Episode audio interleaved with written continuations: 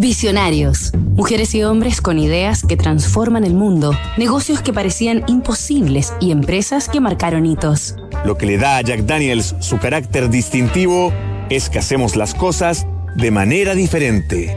Jack Daniel, el nombre hecho leyenda.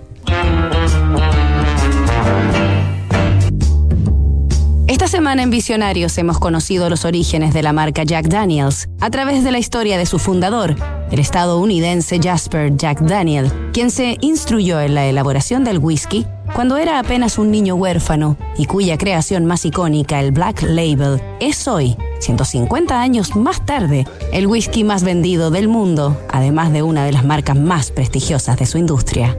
En 1907, pocos años antes de morir víctima de una infección en la sangre, el viejo Jack, quien nunca se casó ni tuvo hijos, traspasó su destilería y la empresa que lleva su nombre a su sobrino Lem Motlow, quien consolidó la expansión del que poco tiempo antes había sido premiado como el mejor whisky del planeta, gracias a su receta única que prevalece hasta el día de hoy.